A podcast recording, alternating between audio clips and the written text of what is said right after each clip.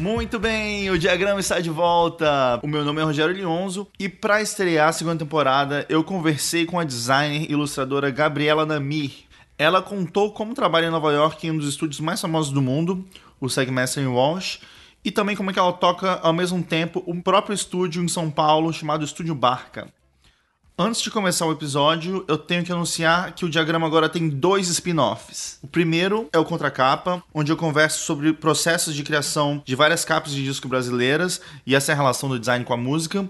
E o segundo é o Polígono, onde cada episódio tem um tema e daí cada participante tem que trazer algum conteúdo relacionado a ele para a gente depois ter um debate todo mundo junto. O diagrama é um projeto que demanda bastante tempo e cada compartilhamento, cada like, cada mensagem nas redes sociais e também cada review lá no iTunes ajudam muito. E outra maneira de colaborar é você enviar esse episódio para alguém que você acha que vai gostar do conteúdo, alguém da sua escola, alguém da, do seu trabalho, enfim, qualquer pessoa que você acha que vai curtir essa conversa. Mas então, vamos pro episódio?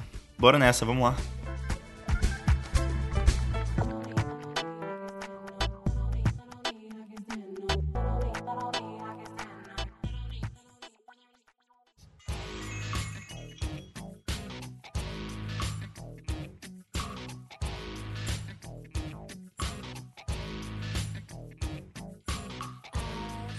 Voltamos com mais um diagrama e no episódio de hoje eu tô aqui conversando com a designer e ilustradora Gabriela Nami. Gabriela, seja muito bem-vinda ao diagrama. Obrigada, obrigada por ter me chamado. Que é isso, é uma honra ter você aqui. Mas então vamos lá. Você atualmente trabalha como lead designer no Segmaster Wash e ao mesmo tempo você tem o próprio estúdio chamado Estúdio Barca em São Paulo. Mas eu queria voltar um pouco atrás e te perguntar, como é que você começou no design? Bom, como a maioria das crianças, né, que gostava de desenhar, eu gostava de desenhar também, vivia com o caderno debaixo do braço, ficava inventando personagem, a vida deles. Mas quando eu era criança eu nem sabia que design existia. E aí é, eu lembro de perguntar para minha mãe qual era a profissão mais criativa que você poderia ter para inventar história, enfim. E ela falou professora de português, até porque era formada em letras.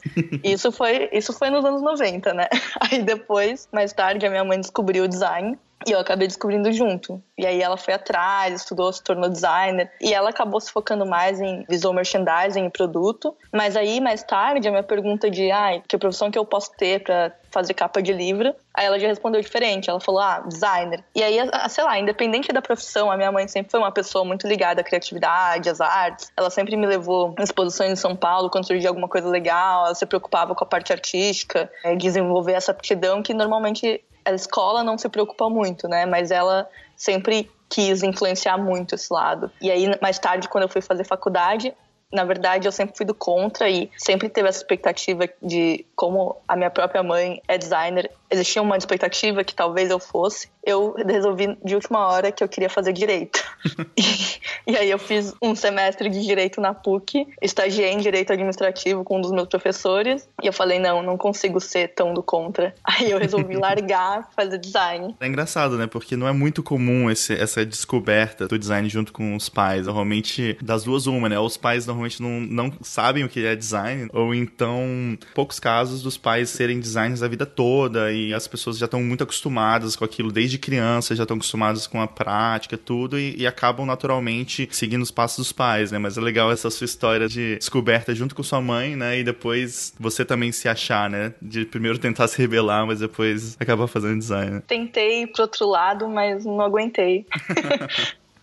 E como é que foi esse período de faculdade? Você acabou indo mais para um lado, assim, do design? Você acabou fazendo de tudo? É, na faculdade eu trabalhei desde o segundo ano, então eu acho que foi um aprendizado muito grande no trabalho. Porque, na verdade, assim, eu fiz faculdade, eu acho que é uma oportunidade incrível, mas sempre que alguém, principalmente mais jovem, vem me perguntar sobre o que fazer, ou quando as pessoas querem mudar de área, principalmente, eu digo que faculdade não é a única escolha. Existem um milhão de jeitos de fazer as coisas, e eu tive a oportunidade de fazer faculdade, e eu aprendi muito mais trabalhando. Mas, assim, não me entenda errado. Eu acho que estudar é muito importante. A gente não pode parar nunca de fazer isso, estando na faculdade ou não. Mas eu sempre achei que o conhecimento que estava sistematizado na faculdade é um conhecimento que, se você tem pessoas para te guiar, você pode ir atrás dessa bibliografia, desse conhecimento por outros meios. E eu, pessoalmente, não aprendi muito na faculdade, tive professores incríveis, mas eu discordava de muitos meios da faculdade e acabei aprendendo muito mais buscando uma literatura que um dos meus professores, é, Caio Vação, me passava por fora. Para mim foi muito válido, aprendi muito. E trabalhando, porque no segundo ano eu estava estagiando, terceiro e quarto eu já estava trabalhando full time, né? Então, talvez seja até por isso que a minha experiência na faculdade não tenha sido a mais proveitosa, porque era um pouco complicado equilibrar esses dois pontos da vida. Mas, dito isso, no primeiro ano eu não trabalhei. Foi um ano de muito aprendizado. É, eu consegui ler vários livros que fizeram muita diferença na minha formação. Eu era meio nerd, passava a tarde inteira tentando entender mais sobre design, porque eu sabia que no segundo ano isso ia mudar. Tinha algum direcionamento que você queria? Assim, era mais identidade, era mais editorial? Tinha alguma área que você se interessava mais? Eu sempre me interessei muito por design editorial, é, queria fazer design para fazer capa de livro, mas ironia do destino, isso acabou nunca rolando. E o meu primeiro estágio foi meio que eu só queria arrumar um estágio. E eu acabei arrumando um estágio num lugar muito bacana que eu aprendi muito, foi a Megalo Design, que é um estúdio de São Paulo. Eu aprendi muita coisa lá, é, diagramação, uma introdução em marcas, foi uma experiência muito boa. E depois eu fui estagiar na Future Brand. E aí, eu acho que na Future eu aprendi a trabalhar com marcas, principalmente marcas muito grandes. Eu sempre amei branding,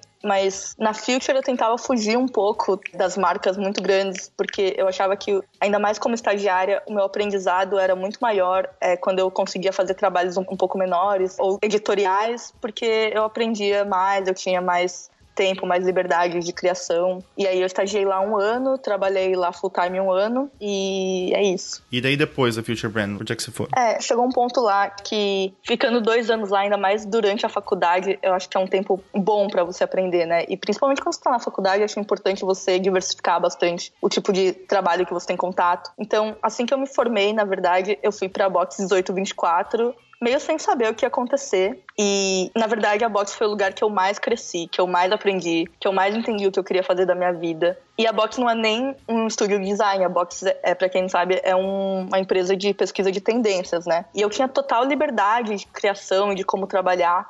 Primeiro que eu podia trabalhar, tinha opção de trabalhar de casa se eu quisesse, eu tinha opção de colaborar com outros designers da empresa ou trabalhar sozinha basicamente eu tinha que entregar o trabalho. E a Box tem uma postura que, como eles mesmos dizem, é vai lá e faz. Ninguém te diz o que fazer. Eu me voluntariei para fazer mil coisas lá. Em alguns projetos pessoais eu me voluntariei até para não fazer parte só do design, mas da pesquisa. Isso foi algo que me fez ser muito mais proativa na minha vida, buscar o que eu queria, ao invés de ficar esperando um ok, um aval para fazer alguma coisa. A Box, então, sei lá, acabou me mudando profissionalmente, por causa de oportunidades, enfim, aprendizado, mas muito pessoalmente também. E aí chegou uma hora que eu já tava com essa proatividade toda com 100 frilas, trabalhando na box, fazendo turno de frila, turno na box, e aí chegou um ponto que eu tive que escolher, ok, vou virar frila. Mas você, nesse meio tempo, também fez um curso, né, na Cooper Union também, não foi? Sim. Enquanto eu tava na box, eu fui de férias pra Cooper, que a Cooper tem o curso de Type Design, que é extensivo, que dura um ano, mas eles também têm o curso intensivo, que dura um mês. E aí é o mesmo conteúdo, condensado em um mês. E aí você tem um mês para aprender a desenhar uma fonte e desenhar sua própria fonte, que para mim eu acho algo muito maluco, porque os primeiros 15 dias você no meu caso, eu não sabia nada. Eu não tinha introdução nenhuma que eu tinha aprendido. Era um pouco na faculdade, mas a gente teve um semestre sobre isso. Então, os primeiros 15 dias, a gente aprendia a desenhar fontes à mão, fontes humanistas, via palestra à noite, e os outros 15 dias, desenhar a própria fonte. É um curso que é bem, você estava falando que é bem intensivo, né? Ele é tipo de, sei lá, 9 da manhã, 9 da noite, né? Eu sei que ele tem um horário bem puxado, assim, né? Sim, é tipo integral. e aí, tanto que assim, eu vim para o curso é em Nova York, eu vim para Nova York um dia antes das aulas começarem. Eu fui embora um dia depois. E eu fiquei hospedada no Airbnb do lado da Cooper. E aí, nesse tempo que eu fiquei, eu, na verdade, não, não conheci nada da cidade, eu não vi nada, eu só fiquei naquele bairro porque eu ia pra escola de manhã e eu saía super tarde. Acho que era, eu nem lembro agora, mas acho que a gente saía 8 horas da noite. Tem gente que fica até mais tarde para terminar o que fez durante o dia. E aí eu só ficava naquele, sei lá, naquele bairro. E também não tava nem aí que eu só tava naquele bairro, porque Hoje, apesar de eu morar em Nova York, e eu sou completamente apaixonada pela cidade, na época eu odiava Nova York. Eu achava uma cidade super snob, super orientada por status. Eu só queria estar tá na Cooper pra estudar fonte e ir embora pro Brasil. E aí eu ficava 15 horas dentro da escola. Que engraçado isso, mas por que, que você tinha essa relação com a cidade? Não sei, eu acho que talvez exatamente por eu não ter ido conhecer outras partes da cidade, por eu ter ficado tão dentro do curso tão de um, de um modo tão intensivo, eu acabei não conhecendo uhum. o que é mais legal da cidade. E por que, que você pensou em fazer esse curso? Você achou que isso era um complemento para uma coisa que você já estava trabalhando? Você tinha interesse em fazer, começar a trabalhar com type design mesmo e, e fazer isso também parte do que você oferecia para os clientes? O que, que você estava pensando? Na verdade, foi na Future isso, que eu estava trabalhando lá e eu conheci o Bruno Yuva, que é um type designer que trabalha hoje na Dalton Mag. E ele, eu achava que o conhecimento dele em fontes contribuía muito pra gente. E eu achava que se eu tivesse esse conhecimento, meu trabalho em branding ia melhorar muito. E na verdade acabou sendo uma coisa que me mudou não só em branding, porque eu acho que primeiro eu acho que os alunos da Cooper costumam ter dois perfis. Alguns vão muito fundo nisso, eles aplicam para a KBK, que é a faculdade com um curso de type design bem famoso na Holanda, tornam-se designers conhecidos por type design e se focam. E outros acabam usando o type design no dia a dia, em outras áreas do design, que é o meu caso. Então, eu acho que eu consigo usar hoje muito para branding e na verdade acabou mudando muito como eu encaro ilustração, porque eu acho que eu comecei a enxergar formas e contraformas de um jeito muito mais interessante, na minha opinião, um jeito muito mais rigoroso. Essa fonte que você acabou fazendo no final do curso, você ainda tem ela? Você usa ela? Não, na verdade eu terminei a fonte, mas eu nunca liberei ela e aí ficou um plano para talvez depois mexer nela e eu acabei nunca fazendo. Cara, é engraçado isso, porque eu fiz uma fonte também de final de curso e eu tinha umas outras fontes também que eu tinha feito e até tinha sido, sabe, assim, um, teve uma resposta legal do mercado. Ele ganhou um prêmio na Bienal Tipos Latinos tal. Até teve algumas font founders que queriam lançar e tal. E eu falei assim: ah, não, beleza. Daqui a pouco eu acabo ela e vou lançar. Só que assim, esse daqui a pouco eu acabo, acaba virando ah. anos e você fala, cara, eu não tô mais no clima de entrar naquele é. Mundo do type, de publicar, sabe? Então. Entra no furacão da vida. É.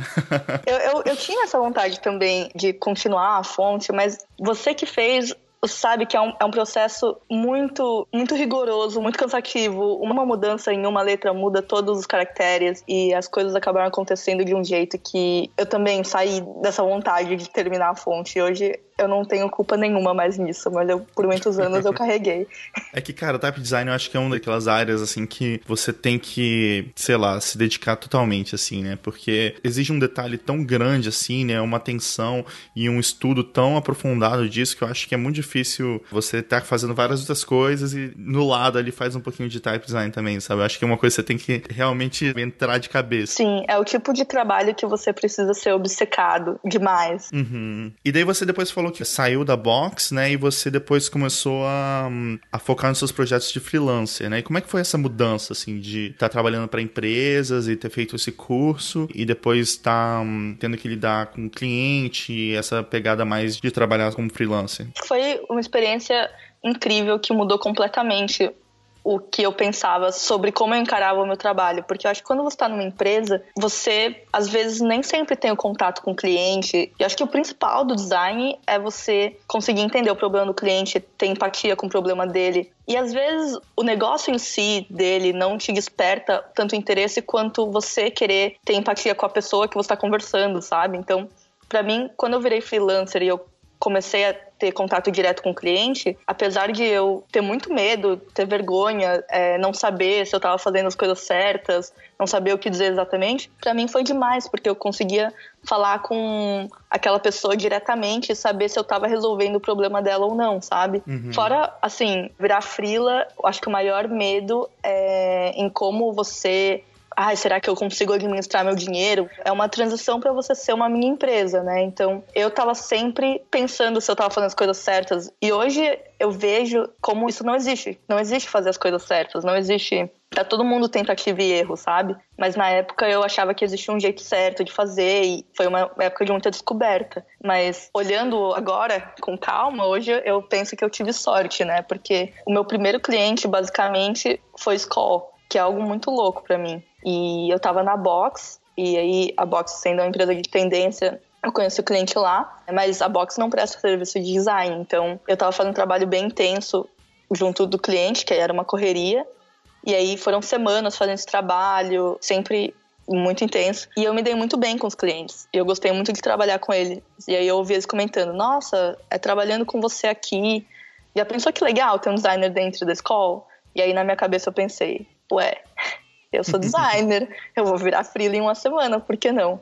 Mas eu não tinha cartão, eu não tinha nada pensando nessa coisa de, ai, será que eu tô fazendo certo? Não. então, eu cheguei no cliente, anotei meu e-mail num pedaço rasgado de papel e falei, ó, oh, eu vou virar frila. Se você precisar de alguma coisa, você me avisa. E eu tinha 22, 23 anos. E hoje eu vejo o quão não profissional e quão ingênua eu fui. Mas a ignorância é uma benção às vezes, né? Funcionou, né? Então... Funcionou. Aí o cliente me retornou e eu comecei a frilar direto na escola, fazendo materiais internos. E aí começou a ficar muito intenso. E eu tive que chamar o meu amigo Jun, que hoje é meu sócio na barca. E a gente começou a fazer mais trabalho para eles, e aí as, as coisas começaram a andar. Da época freelancer, as coisas começaram a andar muito rápido para se tornar eu e o Jun trabalhando juntos e caminhando pouco a pouco para isso ser um estúdio, porque o Jun morava nessa época no mesmo prédio que eu, e ele também é meu melhor amigo. Então, ele descia no meu apartamento todo dia, a gente trabalhava, aí depois a gente saía com nossos amigos juntos, e aí para isso virar um estúdio, é uma questão de nós precisamos de um lugar, porque eu não aguento mais ficar dentro da minha casa com você 24 horas por dia.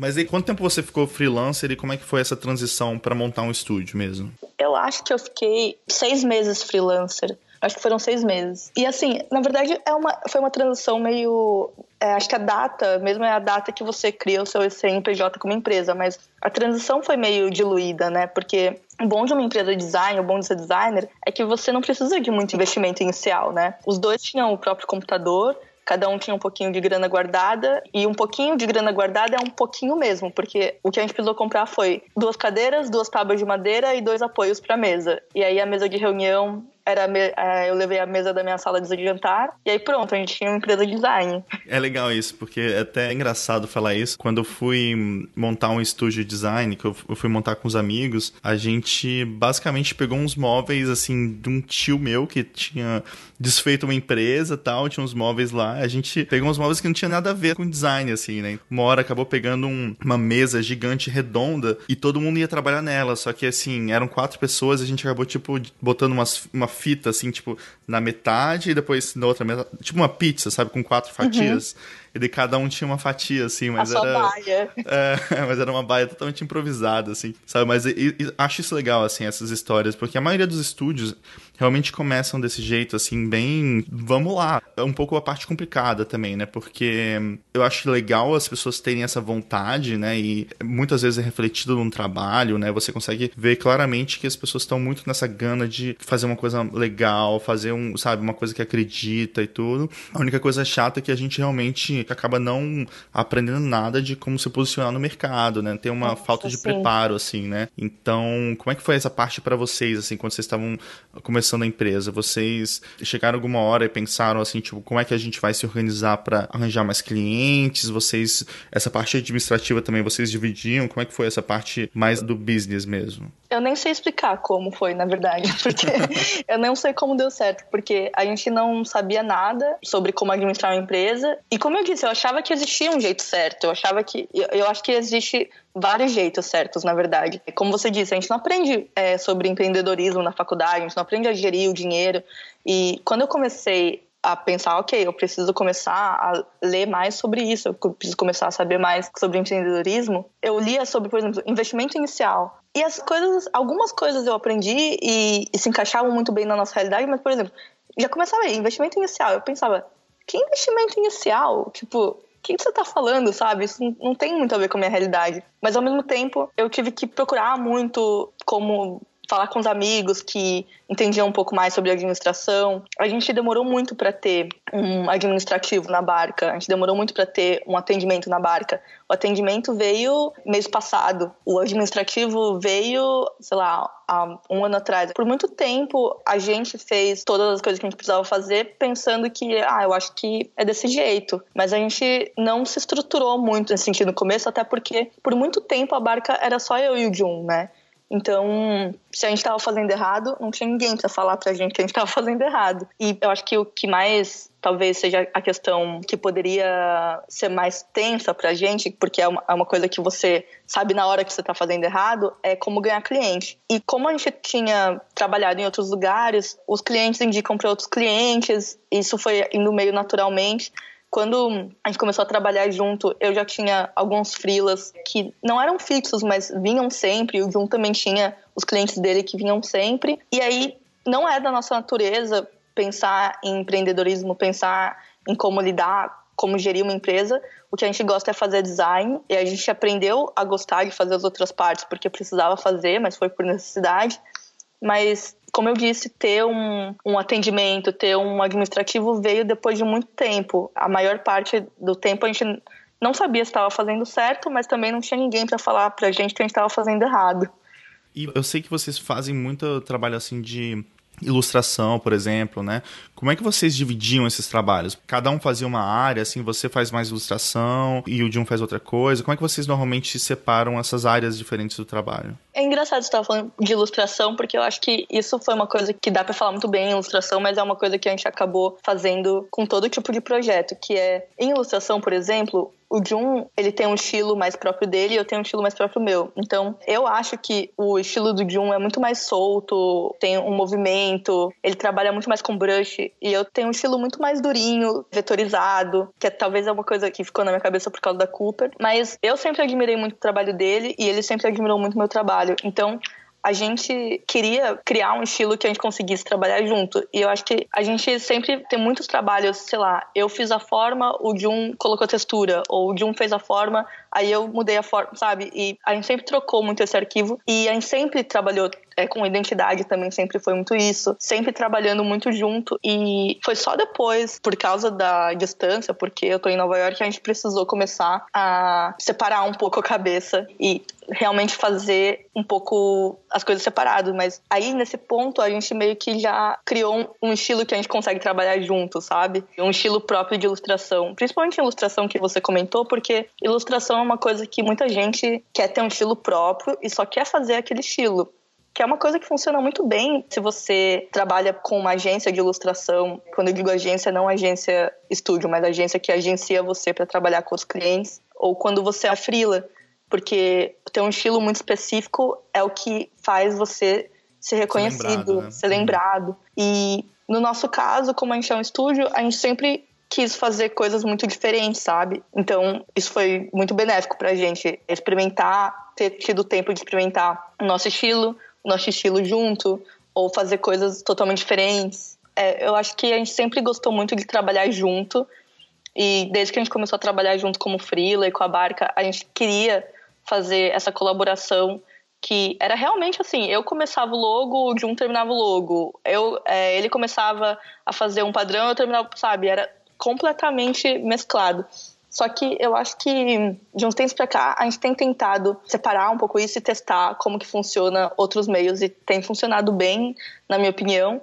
Às vezes ele, principalmente pelo fato de eu ter vindo para cá, às vezes ele dirige um trabalho conceitualmente e eu dirijo um trabalho visualmente e às vezes a gente dirige os dois e às vezes eu tô de fora de um projeto e ele faz sozinho, ou eu faço um projeto sozinha, que é uma coisa que a gente precisou fazer por conta da distância, mas também porque eu acho que a gente sempre se perguntou, ok, mas como que seria um projeto só eu, sabe? E tem sido bacana. E daí, como é que aconteceu a sua vinda depois para Nova York para trabalhar no escritório do Segmaster Walsh?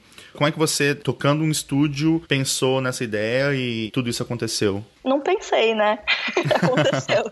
Porque eu sempre fui como eu estava falando, eu sempre fui a pessoa que estava sempre trabalhando. Eu era a pessoa que os meus amigos nunca viam. Ter a própria empresa significa fazer um monte de coisa e arranjar tempo para fazer design, né? Uhum. Então, e, e, na época a gente não tinha atendimento, a gente não tinha financeiro. Então, metade do meu dia era enviar e-mail, era pensar. E aí a gente ia fazer design, sabe? A gente tava trabalhando 100% do tempo. Então, o tempo todo que eu tive a barca, a gente trabalhou 15 horas por dia, não tinha final de semana nunca, os amigos nunca viam. E aí, até quando eu ia casar, a piada era: a Gabi não vai casar, porque ela vai chegar na hora e ela vai dizer que não vai poder ir porque ela tem um trabalho para entregar no dia.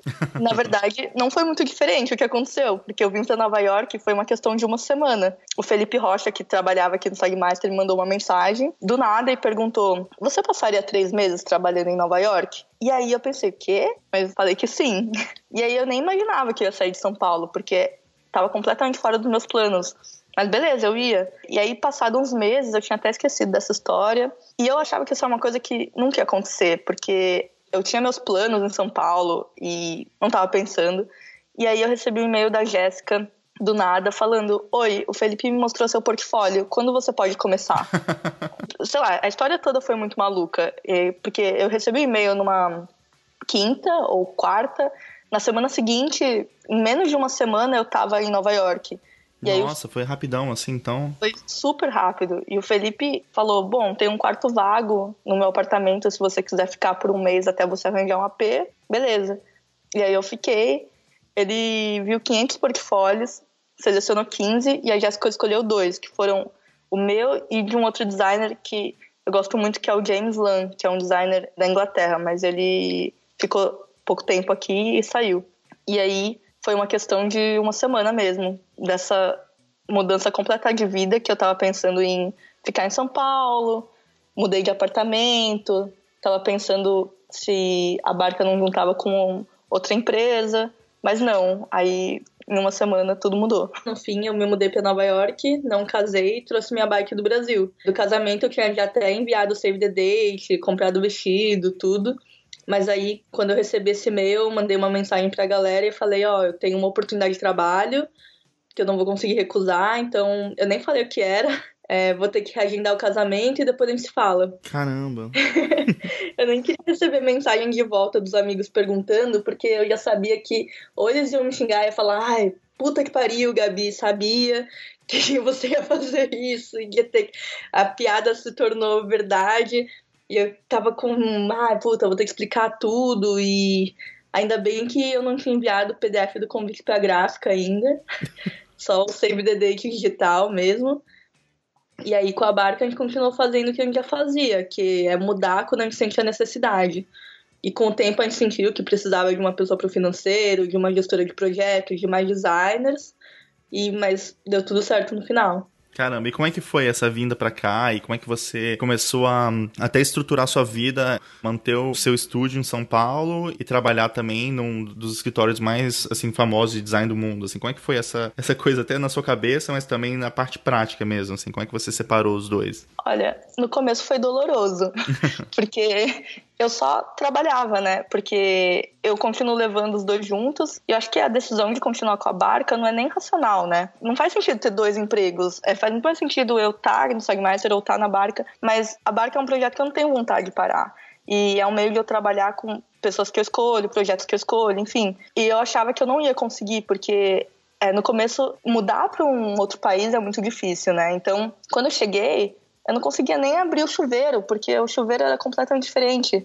Eu me perdia todo dia e eu não entendia como que nada funcionava. Então, me mudar para um novo lugar e ainda vir para um emprego novo e depois voltar para casa e administrar o estúdio era muito difícil. Mas aí eu acho que com o tempo eu aprendi a administrar meu tempo muito melhor e, acho que foi um período de, que eu precisei amadurecer muito e na verdade foi muito bom porque beleza no início eu só trabalhava mas hoje eu consigo ter tempo para vir pro estúdio do Sagmeister trabalhar aqui fazer as coisas da barca só que claro as coisas precisavam mudar então o jeito que eu trabalhava precisou mudar muito.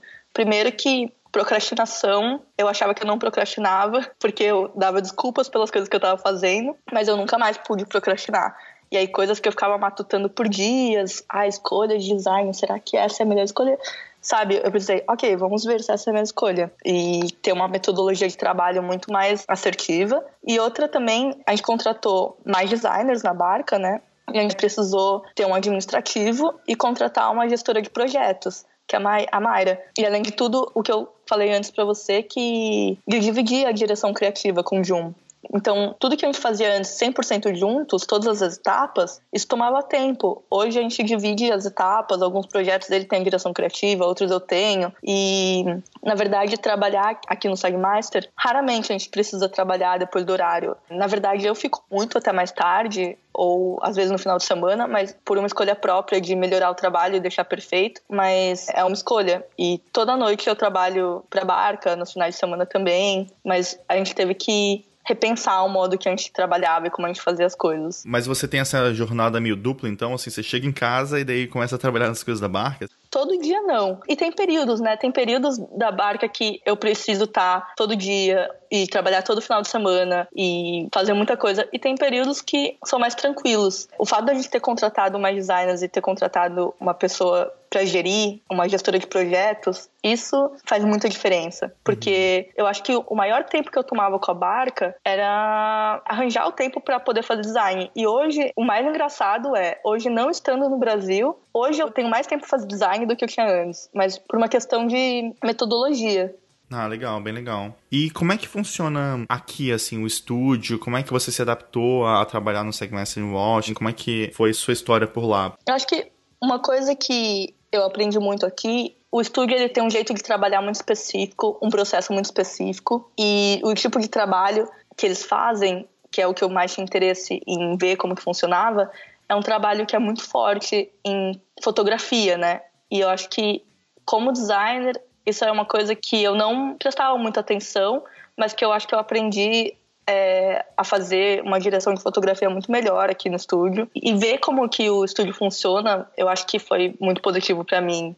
Uma coisa que eu acho bem interessante no seu trabalho no geral é que você acaba passando por várias áreas assim diferentes, né? Então você falou que começou na Future Brand, né? E mais essa pegada de identidade, fez uh, o curso na Cooper Union de Type Design, né? Trabalha bastante com ilustração e agora com também com esse foco bastante forte também em direção de arte. Como é que você enxerga essa questão de você conseguir fazer várias coisas ao mesmo tempo? Assim, você acha que isso é uma coisa positiva? O designer, por exemplo, em vez de focar numa especialização, ser mais geral, assim, conseguir fazer vários tipos de projeto ao mesmo tempo? Eu acho bem legal, assim, pelo menos para mim, porque acho que é até uma coisa de geração que a geração do meu pai, por exemplo, meu pai sempre falou para mim: foca em uma coisa e seja boa em uma coisa. E aí eu, eu queria focar em uma coisa e ser boa em uma coisa. Tentei ir para Cooper, focar em fontes, tentei ir para Future, focar em marcas. E mesmo, até, na verdade, até vir para Nova York, eu tinha esse conflito interno de, ah, eu preciso pegar uma coisa e me focar nela. Porque eu, sei lá, mesmo fazendo ilustração, na barca a gente sempre fez muita ilustração e muito branding. E aí eu sempre pensava, ai, mas eu preciso focar em uma coisa só. Então não, então é isso que gente faz, é, é identidade e ilustração.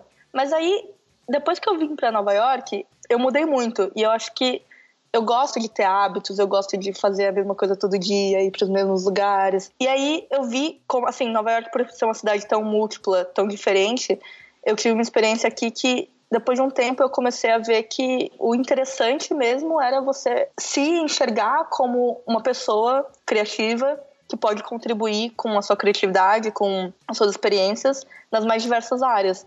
Então, não sei, eu tento fazer coisas diferentes todo dia. E não só no design, porque eu acho que quando você trabalha principalmente com criatividade, são as suas experiências pessoais, os seus interesses são combustível do seu trabalho. Então, eu percebo que toda vez que eu fico muito focada no trabalho e eu me envolvo muito no trabalho e eu piro no trabalho, eu só penso no trabalho, eu sonho com o trabalho, eu acho que o meu resultado começa a ser menos interessante. Hoje eu tento fazer coisas no design que me deixam desconfortável. E mesmo o que você faz no seu tempo livre que te influencia no seu trabalho. Então, sei lá, não ir ver os filmes que você iria ver normalmente, ou não ir nos mesmos lugares ou falar com só o mesmo tipo de pessoa. Uhum. Só focar numa coisa, eu acho que é um jeito ótimo de se bloquear criativamente. Por mais que eu adore fazer a mesma coisa todo dia e é muito confortável, ficar desconfortável eu acho que é o que gera mais insight e te deixa mais animado para trabalhar todo dia.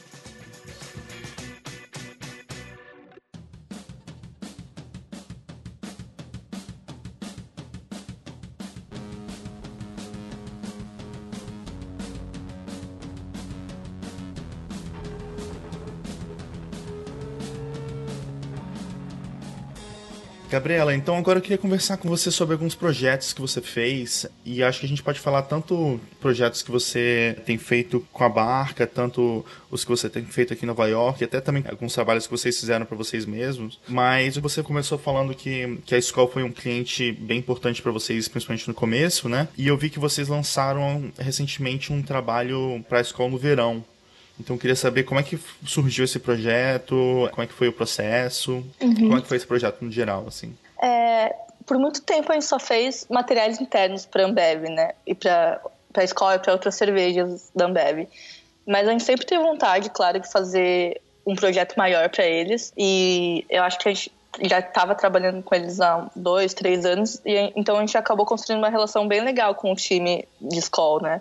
Chegou um ponto que outra agência, na verdade, queria trabalhar com a gente como parceiro de ilustração, a Tátil. E quando eles falaram para a Ambev dos possíveis parceiros de ilustração, a escola já conhecia a gente, já confiava na gente, então a gente já tinha trabalhado várias vezes juntos, então foi a maior honra do mundo isso ter surgido pela Tátil, né? E eu acho que esse é um projeto que eu gosto muito por vários motivos. Claro que, pô, uma marca grande. É um prazer trabalhar com um time de um alcance tão grande e tá sendo demais pra gente, mas também eu acho que, claro, eu gosto de trabalhar em projetos que o design é contemplado. E numa escala desse tamanho, muitas vezes a gente vê que, às vezes, quando a gente trabalha com marcas muito grandes, o design fica meio em segundo plano.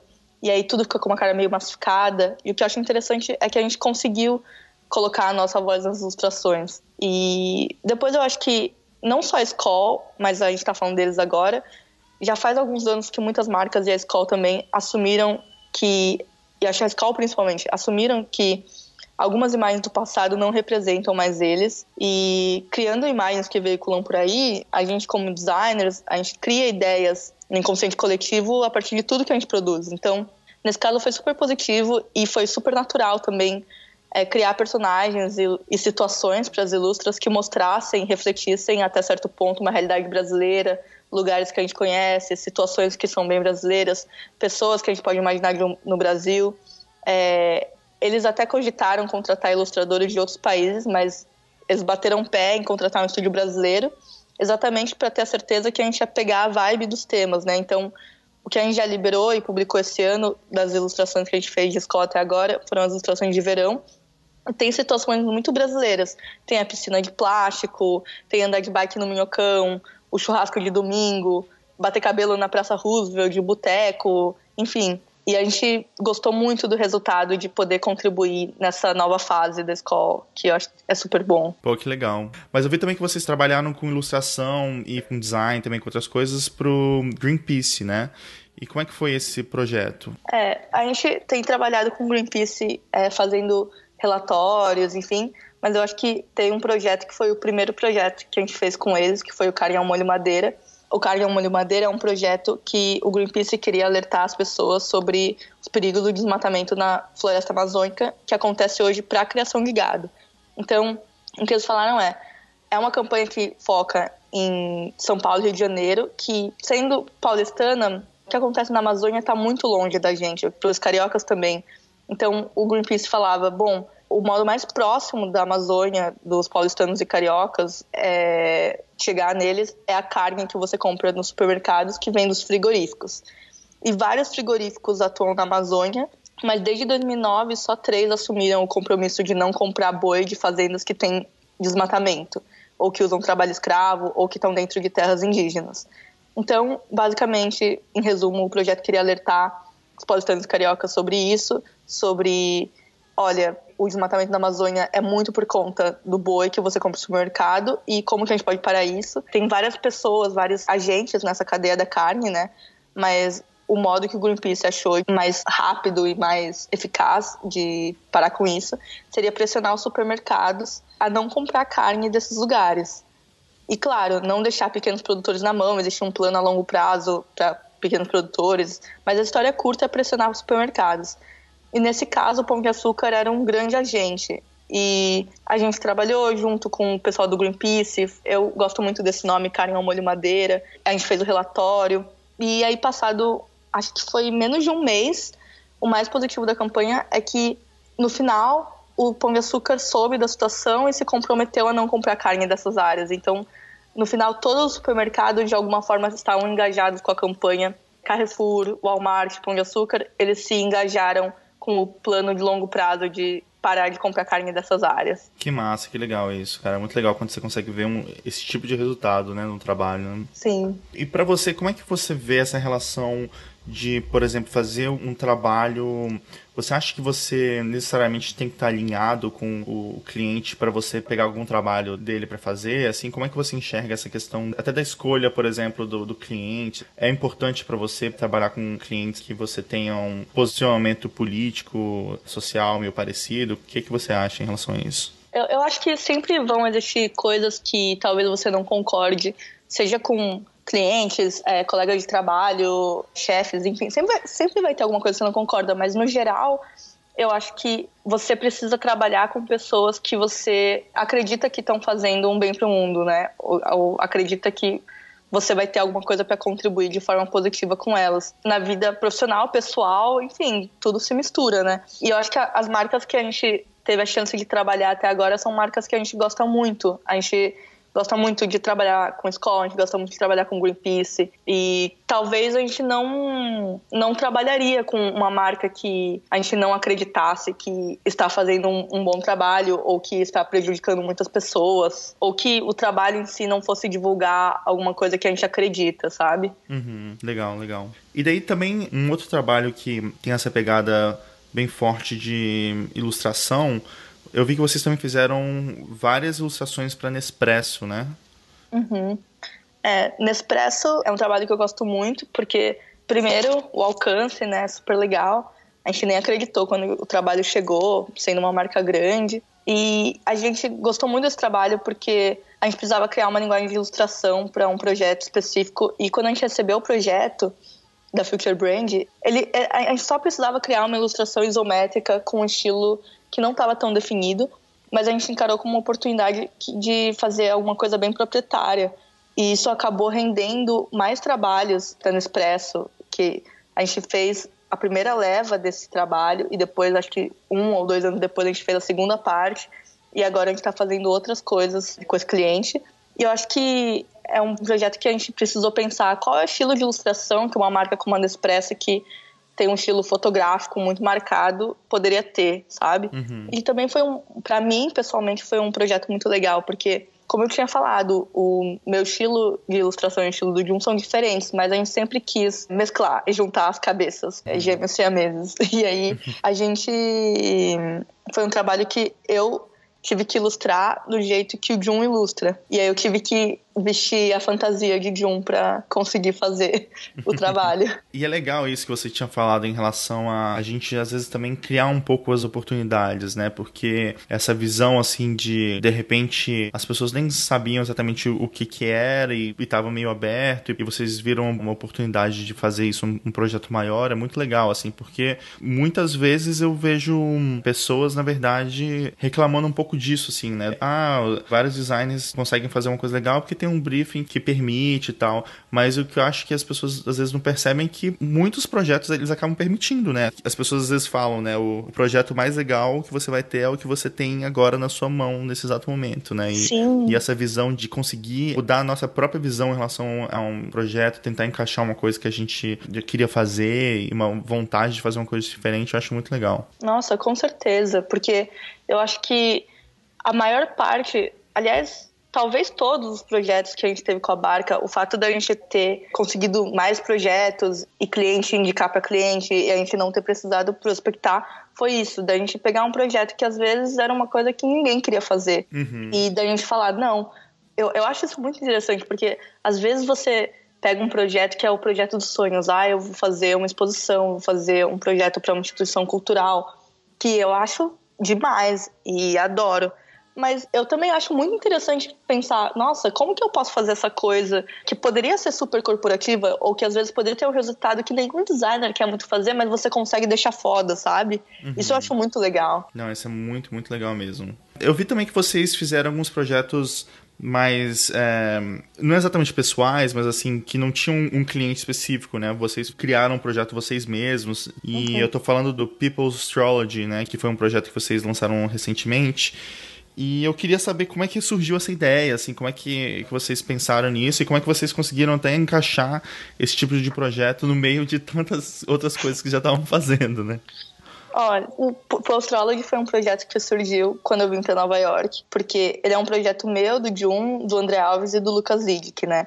Então, o André e o Lidick são pesquisadores de tendência, eu trabalhei com eles na Box, e quando eu vim para Nova York, o André também morava aqui, e numa dessas, ele me contou que ele, dá vontade dele de fazer o Pipostrology, que é basicamente aplicar ferramentas, metodologias de pesquisa de tendência na astrologia. Porque, amando ou odiando, astrologia é um hit. É um fenômeno cultural. Todo mundo fala sobre isso. Qualquer lugar que você vai, você conhece uma pessoa nova, ela vai perguntar qual é seu signo, qual é seu ascendente, qual é sua lua. E, e eu acho que o fato da astrologia ter crescido tanto nos últimos anos e ter virado pop principalmente para essa geração nova, diz muito sobre a gente, diz muito sobre como a gente encara o que é esotérico, o que é científico. Eu acho que tem voltado a figura da bruxa como símbolo do feminino. Um monte de coisa que a gente pode falar e vai falar, porque a gente vai lançar vários reportes sobre esse tema nesse ano. E a gente quer entender várias coisas. A gente quer entender principalmente por que, que as pessoas estão tão interessadas em astrologia. E em termos de design, foi super divertido. Na verdade, como a gente encaixou, na verdade foi um projeto bem longo, porque ele durou quase um ano fazendo, fazendo design, o Lucas e o Lidic pensando na survey que a gente liberou, e ainda eles ainda estão trabalhando muito no report, e fazendo programação. Mas sendo um projeto pessoal não tem cliente, então é, o legal é isso, é você fazer o que você quer fazer.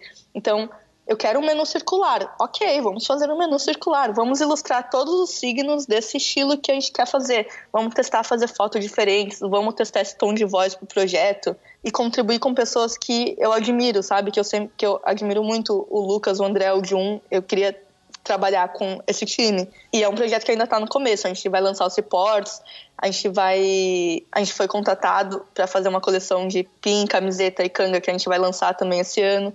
Então é ótimo, porque ajuda a aumentar o alcance da pesquisa e a gente quer fazer bastante coisa com People Astrology ainda. E daí também eu vi que você fez algumas coisas pro ateliê da sua mãe também, né? Sim. Que acho que linka também com o início da conversa, né? Mas como é que foi, primeiro, né, fazer um projeto assim, né? Dentro, normalmente é uma coisa que é até meio complicado, né? As pessoas, eu pelo menos tenho uma dificuldade muito grande de fazer projetos tanto para mim ou para minha família, alguma coisa desse tipo, mas também como é que foi essa junção assim também, né, do trabalho da sua mãe com o seu trabalho? Como é que foi fazer esse projeto todo? Assim, não discordo de nada que você falou. É complicado. mas, e, e quando você é designer, sempre tem família, amigo te pedindo alguma coisa. E eu nunca faço nada. Porque eu não quero fazer, eu não quero esse problema na minha vida eu tenho dois empregos. Mas nesse caso, eu queria trabalhar com a minha mãe. Primeiro porque ela é designer, eu sou fã do trabalho de mobiliário dela. E acho que muitas vezes o parente, o amigo que pede para você fazer meio sem noção, sabe? Porque você é o único designer que eles conhecem porque eles não querem pagar. E aí a gente pode ficar falando para sempre do tipo de coisas que você pode ouvir, né? Uhum. Mas nesse caso, a minha mãe sempre foi o contrário. Ela nunca me pediu esse tipo de coisa. E aí, o fato dela ver o meu trabalho evoluir, eu me formei faz um tempo já, me formei em 2012. Depois desse todo o tempo, aí sim ela me deu aval. Ok, você pode fazer uma coisa para minha empresa. Então, para mim, foi uma honra, sabe? Uhum. E foi demais também porque ela me deu liberdade total de fazer o que eu queria fazer. Então, ela tem alguns móveis que são muito inspirados em temas brasileiros na infância dela, meio cristã, meio budista, meio japonesa, meio brasileira, e eu, como filha, consigo ver todas as memórias dela materializadas no trabalho. Eu nem preciso do briefing, né? Eu nem precisei perguntar para ela. Ela me contando, eu, ah, tá, já entendi. Então, o conceito geral que eu quis focar foi mostrar essa coisa lúdica das memórias dela se misturando com memórias que a gente fabrica na nossa cabeça, uma ideia estereotipada do que é o Brasil, porque tem uma foto que tem uns pássaros brasileiros, que é um móvel que ela se inspirou numa rede indígena. E na foto a gente colocou pássaros brasileiros, mas eu mesma, sendo brasileira, nunca vi os pássaros desse jeito. Eu sou de São Paulo, eu não viajei muito, eu não vi isso. É quase irônico colocar essas referências lá, na verdade. E aí ela tem uma cadeira chamada Madeleine, que foi inspirada no design brasileiro dos anos 40 e 50 no, e no próprio doce Madeleine, que tem o, formatinho da, do encosto. E na foto a gente espalhou os ovos quebrados para fazer o doce. E nessa foto especificamente tem um ganso. E aí quando eu falei, ó, essa foto vai ter um ganso. Ela ficou super desconfortável. Falou, ai, mas precisa? Eu falei, precisa. ela confiou. E eu sei que a maioria das mães, talvez, talvez a filha não ia ter a ideia de colocar um ganso na foto, né? Mas é, a maioria das mães ia confiar na filha, mas a minha mãe não é assim, que ela ia, só ia confiar no que eu tava falando, muito pelo contrário. mas, enfim, a gente tirou as fotos, só que eu aqui em Nova York, né? Então foi um processo diferente. O que eu precisei fazer foi desenhar exatamente a posição de como seria a foto, o ângulo, quais os props que a gente ia usar na foto, qual é o tipo, o papel, a cor do papel que ia ter no fundo, a posição de cada coisa, as cores. Aí durante o photoshoot eu aprovei as fotos na hora, recebendo e vendo o que precisava mudar, mas mudar mesmo eu não precisei mudar quase nada, porque eu trabalhei com um fotógrafo incrível, que é o Tomás Artuzzi, que fez basicamente exatamente o que, eu tinha pedido, sabe? Tanto que às vezes alguns amigos meus que já estavam vendo eu trabalhando com isso falavam: "Ah, esse aí é o mocap, né?" Eu falava: "Não, é a foto final", sabe? Então, foi super bom trabalhar com eles e depois tratamos as fotos, eu fiz o design do catálogo e foi super positivo. E hum, eu sei também que você acabou de lançar um projeto grande que saiu pelo Segmaster Walsh, né? Que foi um projeto para uma agência chamada Gut, né? Uhum. Como é que foi esse projeto? É, Gut é um dos projetos mais recentes que eu fiz aqui. E é uma agência de pessoas que saíram da David, da Ogilvy, para lançar Gut. E a Gut tá em Buenos Aires, na Flórida. E o nome mesmo é essa coisa de. Já diz, né? Que é essa coisa de acreditar na sua voz interna, no que você acha certo. Antes de você racionalizar isso, antes de você ter uma certeza de ter um sinal oficial. E aí a gente foi chamado, o Sagmeister foi chamado para fazer o logo e o branding da marca. E a ideia, a gente queria mostrar exatamente literalmente as vísceras, né? Gut. Então, o logo é uma interpretação das vísceras, é, que é uma metáfora para essa voz interna, que é uma coisa meio confusa, meio não, não textual.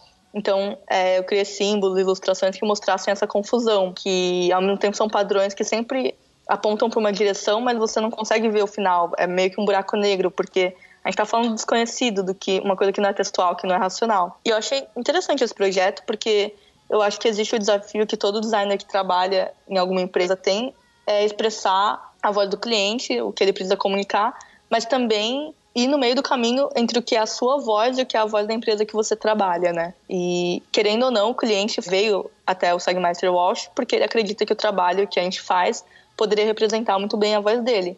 E eu acho que esse é o meu grande desafio aqui. Na barca é diferente, claro, porque eu trabalho tentando decodificar também o que é o, o que o Stefan e a Jéssica esperam né? E, e, nesse caso, às vezes é só a Jéssica, às vezes é só o Stefan, mas nesse caso era a Jéssica e o Stefan participando. E então eu achei interessante contribuir com eles, ter essa oportunidade de poder ver o que eles queriam e chegar no meio do caminho e contribuir com a minha voz também, sabe? Mas como é que funciona isso para você em relação a, a, esse processo? Você normalmente é o tipo de filtro que passa na sua cabeça quando você tá trabalhando aí, assim, em relação a qual seria a maneira que eles iriam lidar com esse projeto? Como é que eles pensariam para resolver isso? Ou você acaba fazendo umas coisas e, e eles filtram mais o que eles gostam ou não gostam? Assim, você se vê filtrando muito também em relação ao que, que eles pensariam em relação relação a certa decisão? Eu acho que no começo isso era uma coisa que estava sempre na minha cabeça, mas eu acho que isso me prendia muito. É, é uma coisa que não me fazia ter os melhores resultados. Eu acho que eu comecei a ter resultados que eu me orgulhava, que eu me orgulho mais quando eu comecei a pensar, eu vou fazer o que eu quero fazer, o que eu acho certo fazer, independente se eu estou fazendo algo que a Jéssica vai gostar, que o Stefan vai gostar. Claro que o fato de eles terem visto meu portfólio e saberem como eu trabalho significa que, de certa forma, eu já estou um pouco próxima do que eles querem. Mas, claro, a gente nem sempre a gente vai concordar sobre tudo, né? Mas eu acho que sempre que você tenta fazer uma coisa que você acha que alguém vai gostar, você começa a fazer uma coisa que é quase boa, porque você não é aquela pessoa. Então, não vai ficar bom, vai parecer uma imitação pior, sabe? Uhum. E então foi uma descoberta, uma revelação para mim que, ok, faz o que você acha que tem que fazer e aí se se você, você acredita nisso, a chance de que isso vai dar certo é grande.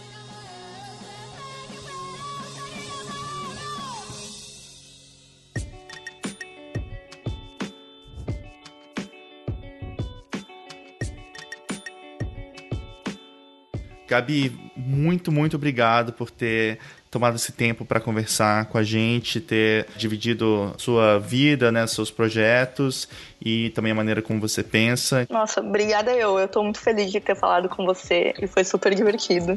Que bom. Até mais. Beijão. Até. Beijão. Tchau.